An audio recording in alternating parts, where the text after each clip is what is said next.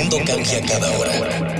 Nuestro vertiginoso estilo de vida no nos permite detenernos a pensar. Compramos, rentamos, vendemos, consumimos. Todo lo que hacemos o dejamos de hacer tiene consecuencias para el mundo. ¿Cómo enfrentar los grandes retos de nuestra época? ¿Cómo reducir nuestro impacto en el ambiente? El Programa Universitario del Medio Ambiente Puma y Radio UNAM presentan Ambiente Puma.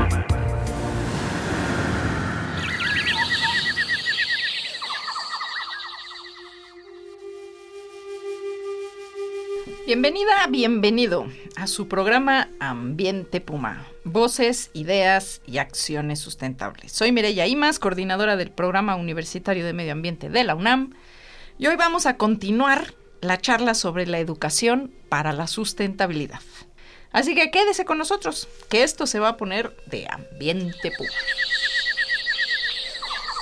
Y bueno, pues las vuelvo a presentar. Dalia Ayala, ella es maestra en ciencias y es responsable de educación ambiental del Puma. Ana Beristain es maestra en economía y es la jefa del Departamento de Formación y Capacitación Ambiental también del Puma.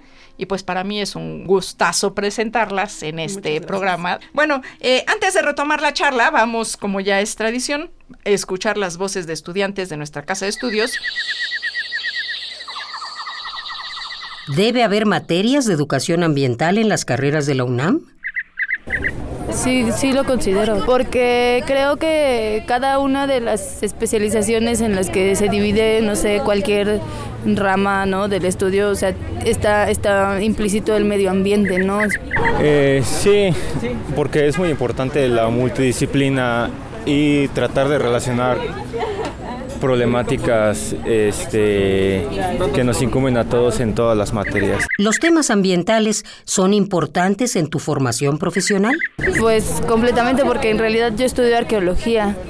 Entonces, pues tiene que ver con el medio, con el territorio, ¿no? Y con todas estas cosas. O sea, al final, bueno, en mi caso yo no dejo de pensar como en todos estos sistemas de producción, ¿no? Y sobre todo, o sea, como a nivel empresarial y todas esas, todas esas cosas. Bueno, y también en los análisis químicos, ¿no? A veces me doy cuenta que los análisis químicos así producen un montón de basura y contaminan bien feo, ¿no? O sea, entonces en realidad no hay un, como hay un control.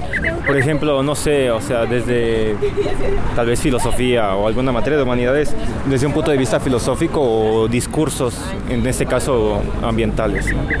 No sé, se me ocurre, por ejemplo, yo soy psicóloga social, entonces intervenimos mucho en comunidades. Generalmente estas comunidades eh, tienen como muchas tradiciones, ¿no? Y muchas de estas están relacionadas con el ambiente. Entonces, en mi caso, creo que una materia relacionada con medio ambiente ayudaría mucho como a entender esta relación justo entre el ser humano y su medio. A ver, Ana Dalia, ¿cuáles son los principales retos? Por un lado, de la educación para la, la sustentabilidad en general y por otro lado, de la educación para la sustentabilidad en un país como el nuestro? El primerito que se me ocurre, presupuesto para la educación, ¿no? Este, creo que es un... Bueno, ese, ese, ese, tema, ese, es el tema, ¿no? Para la educación, punto. Este, nada, me refiero justo, ¿no? A, a la inversión necesaria desde el Estado para eh, crear programas de educación ambiental en los distintos niveles de la educación, para invertir en la capacitación de los cuadros del, propio gobierno para desempeñar mejor las actividades. Entonces, eh, pues creo que, un gran reto está ahí, ¿no? En, cómo desde el Estado eh, es necesario apostarle a la educación, ¿no? Apostarle, voltear a ver a las universidades, eh, aprovechar la riqueza de, que se da en las universidades en la investigación, pues para desarrollar, ¿no? Programas de educación ambiental. Dalia. Pues en el caso muy puntual de la educación ambiental, un gran reto es revalorar la capacidad de abarcar diversos temas, la, la integralidad de la educación ambiental, porque de repente pasan dos cosas, que creen que la educación ambiental es para mujeres, o que creen que la educación ambiental es hacer manualidades con botellas de PET. Y entonces ahí perdemos la complejidad y la riqueza que hay en la educación ambiental como un proceso que detona esta reflexión de mi relación con el entorno. Y a través de reflexionar sobre mi relación con el entorno, pues reflexiono sobre mi relación conmigo mismo y con otras personas en el planeta. Y eso pues genera cambios sociales, culturales, empatía, herramientas de participación, capacidad crítica que deberían ser más apoyadas en este país y pues que se pierden justo por esta visión limitada de lo que es la educación ambiental. Y, y, también aquí hay todo un tema porque muchas veces se piensa que eh, si agregamos al currículum o a la currícula una materia de educación ambiental, vamos a solucionar el problema.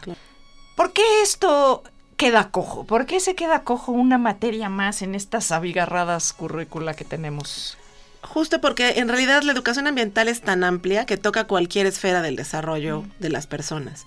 Entonces hablar de una sola materia que no se puede conectar con el resto de las materias de, una, de un sistema escolarizado hace que perdamos esta capacidad de trabajar de manera multidisciplinaria, de pensar desde la interdisciplina, cómo construir, cómo visualizamos los problemas, cómo los expresamos, cómo construimos de manera colectiva las soluciones, las soluciones y dejamos a los profesores que tampoco tienen mucho acceso a la capacitación, solos frente a un reto que claramente o para el cual no tienen claramente las herramientas necesarias. Y ahí los cursos de capacitación que dan programas como el nuestro, pues se vuelven muy relevantes para subsanar esta falta de información y de herramientas que muchos profesores reconocen que tienen y que les encantaría adquirir. Claro, y también es que el tema de la sustentabilidad es una forma de ver el mundo. Pero bueno, pues hoy somos casi que la peor plaga con la que se enfrenta el resto de, de, la, de la diversidad y de los sistemas este, biológicos y geológicos y químicos del, planeta. ¿Por qué es tan difícil cambiar maneras de pensar y hábitos? Pues yo creo que por las inercias, ¿no? Las inercias eh, culturales, eh, eh, digamos que, que, la gente, eh, es muy difícil, sobre todo para la gente grande, ¿no? Como Dalia lo ha dicho, este, ella tiene más experiencia en trabajar con niños, cuando trabajamos con niños en el Puma, bueno, es una cosa muy rica, ¿no? Porque son esponjitas y están abiertos a, a, muchas cosas nuevas, pero cuando trabajamos con, con la gente ya formada, ya grande, que ya tiene sus costumbres, sus valores, sus actitudes ya inamovibles, pues este, pues es un gran reto, ¿no? Esto que dices tú es me lleva a otra pregunta que tiene que ver con el tema de la información. Claro. O sea, porque bueno, no podemos decir que no tenemos información. Sabemos que las cosas no están bien en materia ambiental y en muchos otros rubros. ¿Qué necesitamos además de información para poder hacer algo con esta información? Pasar de ser recipientes claro. de este, pasivos a ser agentes activos. Claro. Pues primero es cambiar lo que significa el acceso a la información. Normalmente se piensa que si solo damos información, hay un cambio automático en la gente y eso pues no es así, es un proceso mucho más complejo que involucra una serie de resistencias interior, internas y externas y un contexto y una serie de situaciones que hay que considerar. Y la otra cosa es de repente cómo manejamos la información. Durante los últimos 20 años nos han hablado del infierno por venir. Toda la información ambiental está desde el enfoque del infierno por venir. Se va a acabar el agua, se va a acabar el mundo, se va a acabar los alimentos. Eso inmoviliza a la gente. ¿no? En realidad, lo que tenemos que generar son espacios donde la gente reconozca que hay un problema global muy importante y darle herramientas de lo que sí puede hacer en el ámbito donde tiene incidencia. ¿no? Claro, es, ese es, un tema muy importante, darle a la gente información que le es útil. Y, bueno, pues sí, hay cosas muy graves, eh, probablemente que no están directamente en nuestras manos, pero sí está en nuestras manos obligar que en las manos de quienes sí está, que son los tomadores de decisión, pues tomen otras decisiones. Esa es lo importante y la trascendencia de tener poblaciones educadas. Em, ¿Cómo, ¿Cómo ha permeado la cultura de lo ambiental en empresas, instituciones? Eh, este tema de la capacitación de su personal, ¿se queda en un barniz?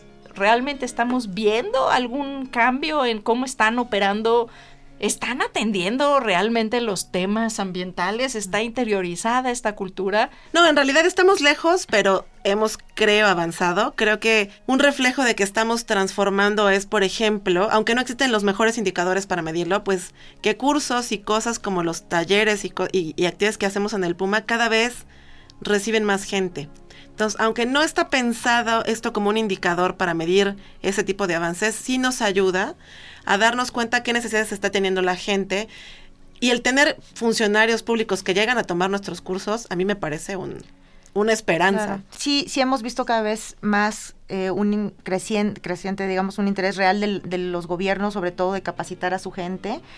Eh, con lo que luchan ellos es pues con el tema del presupuesto, ¿no? Que quisieran que más recursos y hay, hay pocos recursos disponibles. Pero bueno, afortunadamente sí, sí, sí hemos recibido muchas solicitudes, ¿no? De los distintos niveles de gobierno por desarrollar justo cursos a la medida que puedan atender distintos problemas ambientales, pero eh, creo que, que, vamos avanzando un poquito por ahí, ¿no? Este, pues esas, esas son buenas noticias porque pues desde esta casa de estudios estamos convencidos que es la educación lo que puede transformar nuestro país y el mundo. Y estamos recibiendo sus participaciones, comentarios, ideas, sugerencias en Twitter, en arroba PumaAmbienteUNAM, en el Facebook en Programa Universitario Medio Ambiente, en el correo electrónico info arroba puma.unam.mx. Y este espacio lo construimos con todas y todos. Así es que sume su voz.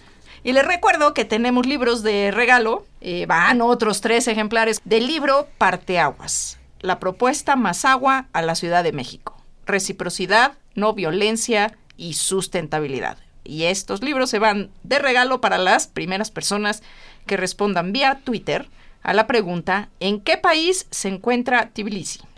Y bueno, pues seguimos aquí charlando sobre educación para la sustentabilidad.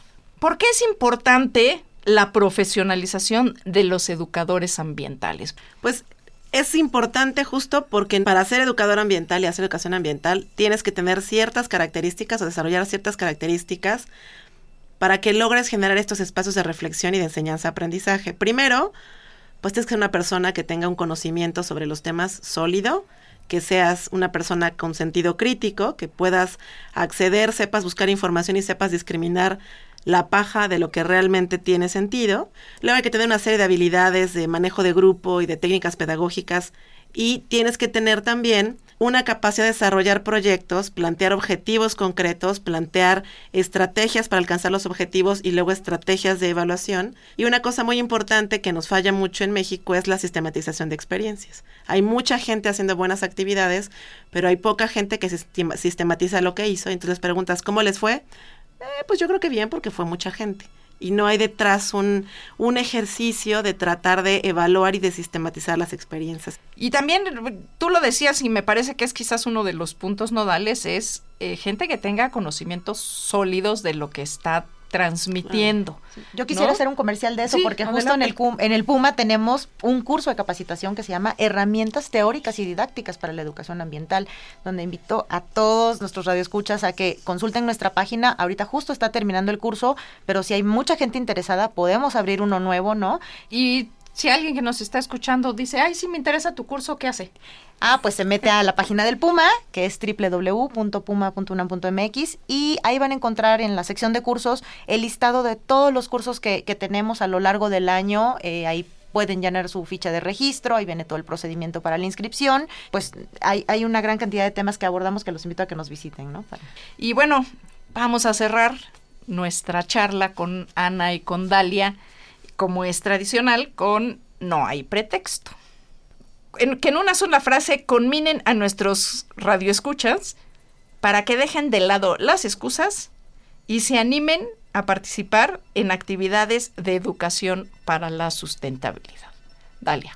No hay pretexto porque hay muchas cosas que podemos hacer para ser parte de la transformación para hacernos agentes de cambio y dejar de ser parte del problema. Ana. Eh, no hay pretexto porque vale la pena y es divertido apostarle a la educación y nos, nos, nos brinda muchas herramientas para, para ser mejores personas y para ser mejores profesionistas en lo que hacemos. Exacto, y si nosotros queremos transformar el mundo en el que estamos, pues primero hay que entenderlo y después hay que sumarse para ser parte del cambio.